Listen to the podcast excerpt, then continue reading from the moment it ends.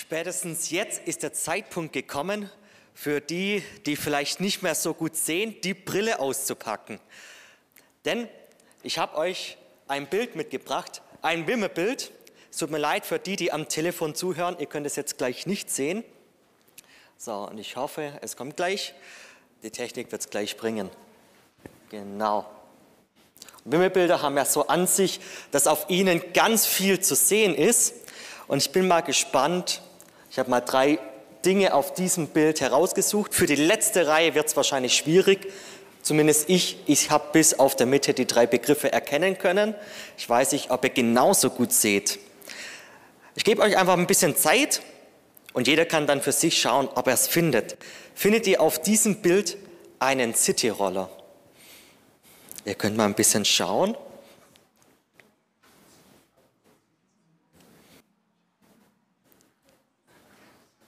So. Ich glaube, ein paar haben schon. Ich löse es mal auf. Links oben, da ist ein Junge mit einem Cityroller. Jetzt ist die Frage, entdeckt ihr auch den Papageien auf dem Bild?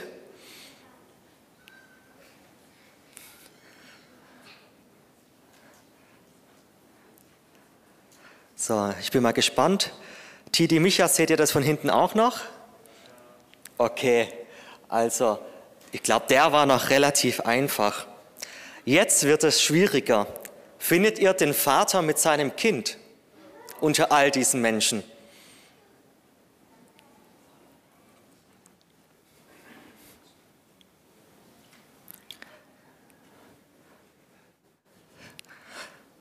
Ich glaube, zumindest als ich durchgeschaut habe, dachte ich, eigentlich kann es nur zwei Personen geben, nämlich in der Mitte links. Und wer hat es entdeckt? Ah, doch einige. So. Wollt ihr noch eins? Ich habe es jetzt nicht mit dem Kreis vorbereitet, aber findet ihr das Spinnennetz? Ich glaube, das ist jetzt für die, die noch gut sehen.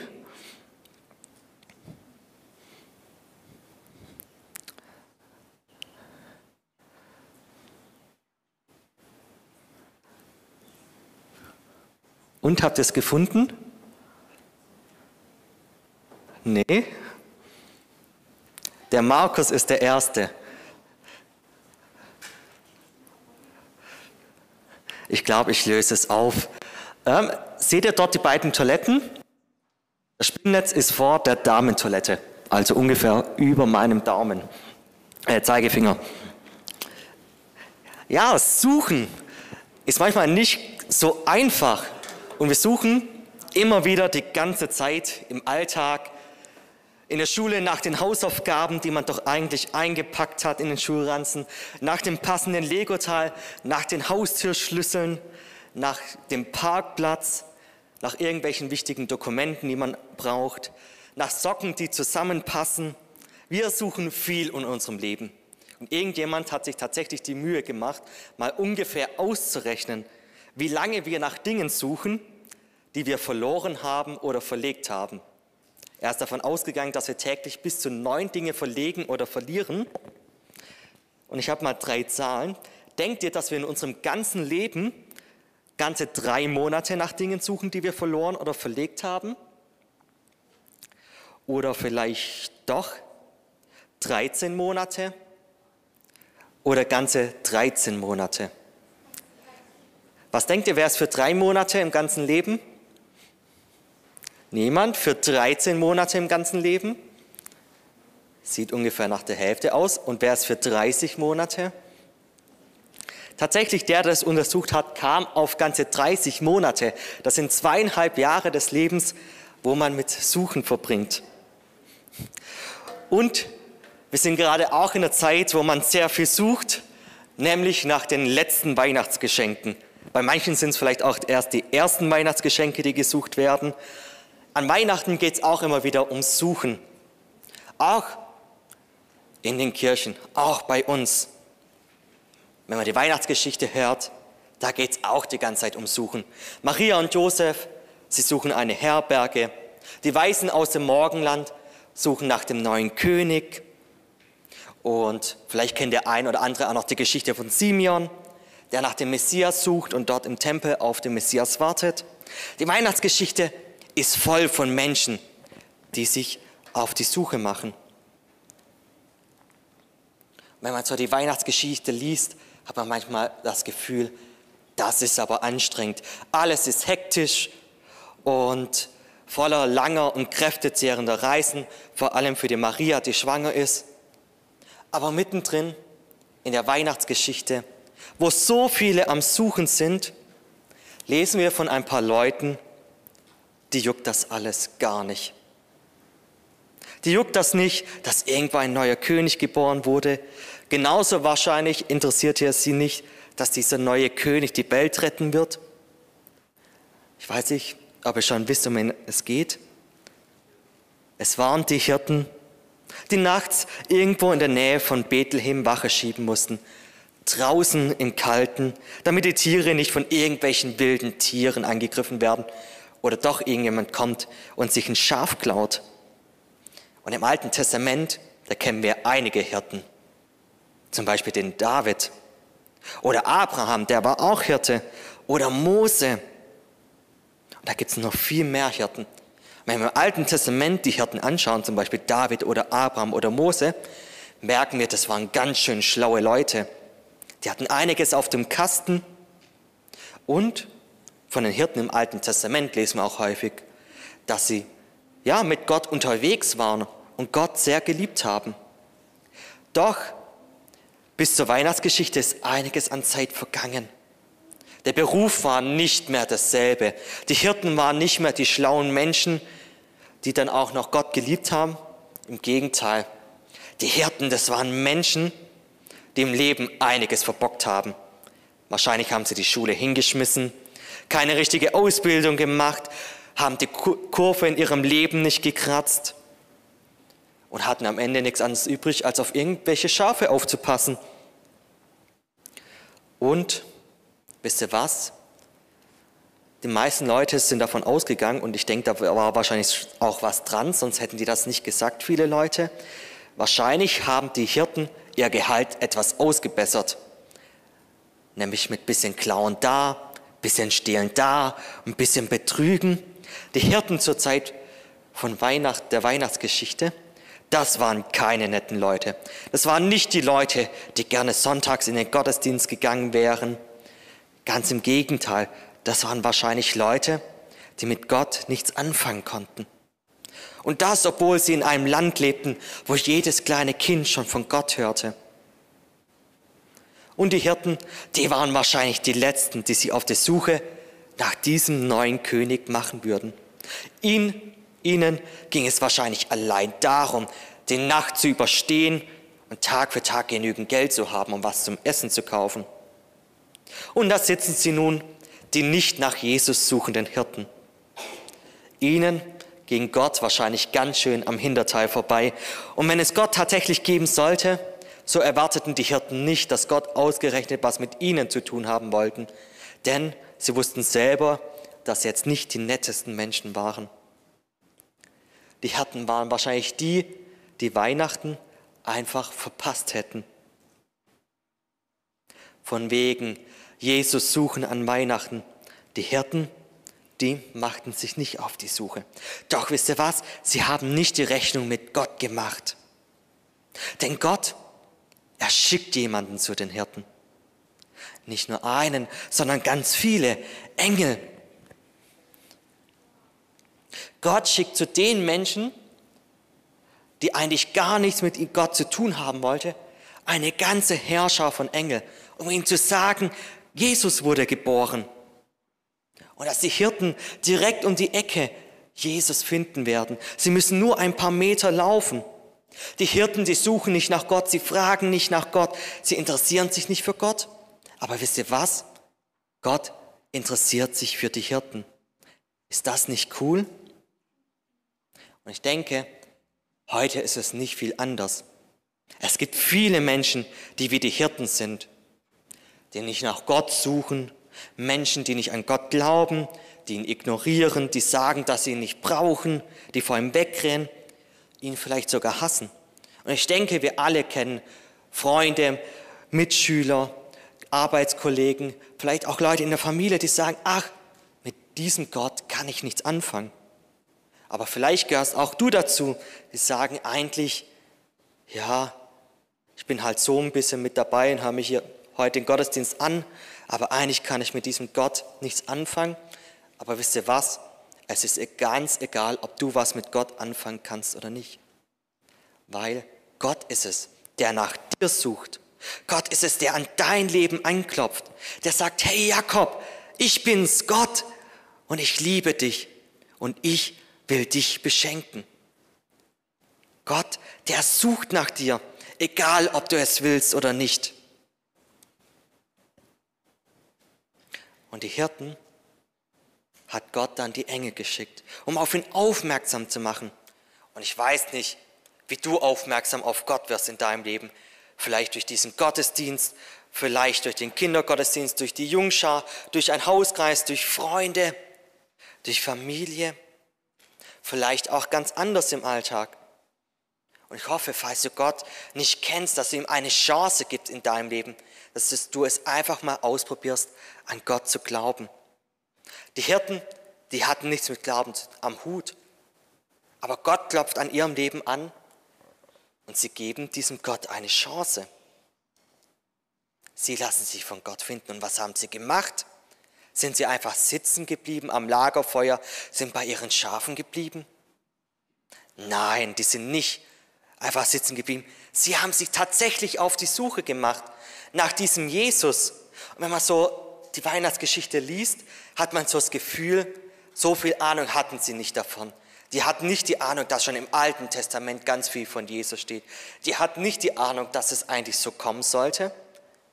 Aber sie glauben diesen Engeln und sie geben Gott eine Chance. Und tatsächlich, als sie sich auf den Weg machen, nicht weit entfernt, da finden sie Maria und Josef und natürlich das neugeborene Kind. Und als sie da sind, muss ich ehrlich sagen, keine Ahnung, was sie gemacht haben. Wahrscheinlich haben sie das Baby bestaunt, vielleicht haben sie ein bisschen noch mit der Maria und dem Josef geplaudert. Aber in der Bibel lesen wir eigentlich gar nichts davon. Nur, dass sie da sind und Jesus sehen. Aber wisst ihr was, das Coole ist? Wir lesen, wie es ihnen danach ging, nachdem sie Jesus getroffen haben. Wisst ihr, was danach war mit den Hirten? Kinder, wisst ihr das, was die Hirten danach gemacht haben? Hm, man hört die Geschichte jedes Jahr, aber irgendwie doch, so die Details, dass man sich manchmal gar nicht sicher. Die Hirten, die sind weggegangen. Was haben sie gemacht? Sie haben Gott angebetet und sie sind zu jedem hingelaufen und haben gesagt, hey, hast du schon gehört? Wir haben Jesus getroffen, den neuen König. Und jeden haben sie das weitererzählt, egal ob sie es hören wollten oder nicht. Die waren so begeistert und so voller Freude, dass sie das einfach weitererzählen mussten. Die Hirten, die waren erfüllt, erfüllt von Freude. Weiß nicht, habt ihr das Wort, ihr Kinder, schon das Wort erfüllt gehört? Habt ihr auch schon mal darüber nachgedacht, was es bedeutet? Ein paar nicken. Ich merke, wir benutzen in christlichen Kreisen das Wort erfüllt ganz häufig. Aber ich merke eigentlich, haben wir schon überlegt, was es bedeutet? Wir können viel, von viel erfüllt sein. Wir können von Wut erfüllt sein, wenn uns jemand richtig doof kommt. Wir können von Trauer erfüllt sein, wenn wir irgendjemand Geliebtes verlieren. Aber Gott will nicht, dass wir wütend sind. Gott will auch nicht, dass wir die ganze Zeit traurig sind, Gott will, dass wir von etwas anderem erfüllt sind, von einer anderen Emotion, nämlich mit Freude. Und Gott, der sagt in der Bibel, wenn wir ihm eine Chance geben, dann möchte uns Gott ganz viel Freude schenken, die unser ganzes Leben bestimmen soll. Eine Freude, die wir manchmal gar nicht so genau erklären können. Wir sollen nicht durchs Leben gehen und alles doof finden und wir sind in einer Zeit mit Corona, Schule ist anstrengend, da muss man Mundschutz tragen. Gottesdienst ist anstrengend, da muss man Mundschutz tragen. Man kann keine Freunde so, so viel mehr treffen. Man muss viel zu Hause bleiben. Man muss seine nervigen Geschwister ertragen. Man muss seine nervigen Eltern ertragen. Da fällt es doch manchmal schwierig, voller Freude zu sein. Aber die Weihnachtsbotschaft, und wir hören es jedes Jahr, Jahr für Jahr, heißt dann doch, wir sollen glücklich sein. Und wisst ihr was? Gott sagt nicht, du sollst glücklich sein, wenn es nach dir ist, sondern Gott befiehlt dir das. Gott will, dass du gar keine Wahl hast. Gott will, dass du immer glücklich bist oder eigentlich durchgehend im Leben. Es ist eigentlich ein Befehl und das finde ich spannend. Fällt es euch leicht, immer glücklich zu sein, voller Freude zu sein? Jetzt auch in dieser Zeit, wem fällt das leicht? Keiner meldet sich. Ich würde mich auch nicht melden. Ich finde es auch immer wieder schwierig, aber ich finde es cool. Ich habe ein ganz cooles Vorbild in der Bibel, das mich immer wieder inspiriert. Nämlich der Christ Paulus, der, der hat viel schwierige Lebenssituationen erlebt. Der hatte eine Arbeit, wo er mit vielen Leuten zu tun hatte, wo es immer mal wieder anstrengend wurde. Und wegen seiner Arbeit hat er auch immer wieder Ärger mit den Regierungen bekommen, er wurde eingekerkert zum Beispiel, saß im Gefängnis und hat Schiffbruch erlitten. Der Paulus, der hatte viele, viele Schwierigkeiten in seinem Leben erlebt. Aber wisst ihr was? Dieser Paulus, der so viel Ärger an der Backe hatte, der sagt eines. Der sagt, ich bin mit Trost erfüllt und meine Freude ist unbeschreiblich groß, trotz all der Schwierigkeiten. Kannst du das auch sagen? Ich bin voll Freude, trotz all der Schwierigkeiten. Paulus, der konnte das, voll Freude sein, egal ob er Stress hatte, egal ob er ähm, in Konflikten mit Freunden war oder im Gefängnis saß. Und ich denke, wenn es so einer wie Paulus konnte, der sogar ins Gefängnis musste, wie viel mehr können wir das? Und ich denke, es ist ganz wichtig, sich immer wieder daran zu erinnern, dass wir uns nicht unterkriegen lassen. Nicht von Corona, nicht von irgendwelchen Einschränkungen, irgendwelchen Problemen in der Schule, nicht von irgendwelchen Streits, die wir vielleicht haben. Nein, Gott will, dass wir ein Leben voller Freude mit ihm haben. Und ich finde es cool, dass die Weihnachtsgeschichte eigentlich durchgehend von Freude die Rede ist. Da heißt es zum Beispiel, freut euch, denn der Heiland ist euch geboren, welcher ist Christus, der Herr in der Stadt Davids. Und wisst ihr was? Das gilt nicht nur für die Weihnachtszeit, sondern das gilt für jeden einzelnen Tag. Und ich hoffe, du entdeckst das immer wieder, dass du mit Jesus viel Freude haben kannst. Ich möchte noch beten.